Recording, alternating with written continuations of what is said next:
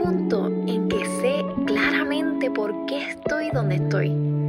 Veo mi futuro muy claro y estoy muy segura de eso. Así le dije a mi hermana en una conversación en el 2017. Y en tan solo semanas después sentí como toda mi vida fue tapada por un gran muro. Ya nada era seguro.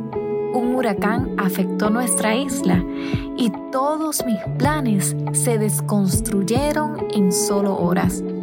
Pero así de fuerte, así de increíble Dios tornó todo y me dio un futuro mejor de lo que yo planificaba.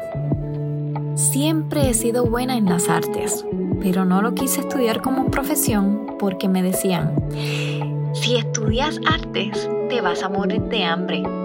Así que fui en busca de profesiones más corporativas para ser llamada profesional.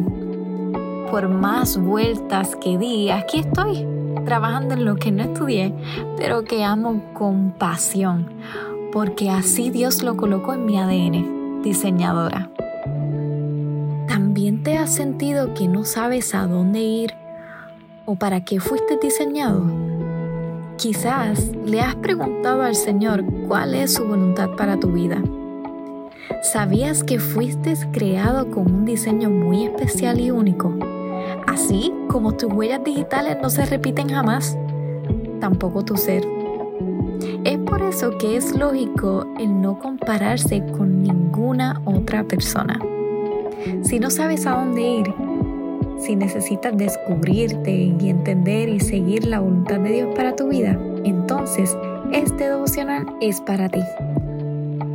Existen dos tipos de llamado, colectivo e individual, y ambas van de la mano. En los próximos días explicaré ambas.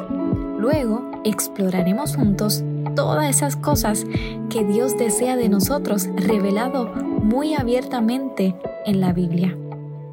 Medita en esto. Recuerda que la soberanía de Dios te debe dar paz. ¿En qué áreas de tu vida te sientes ansioso o ansiosa y crees que necesitas confiar en su plan?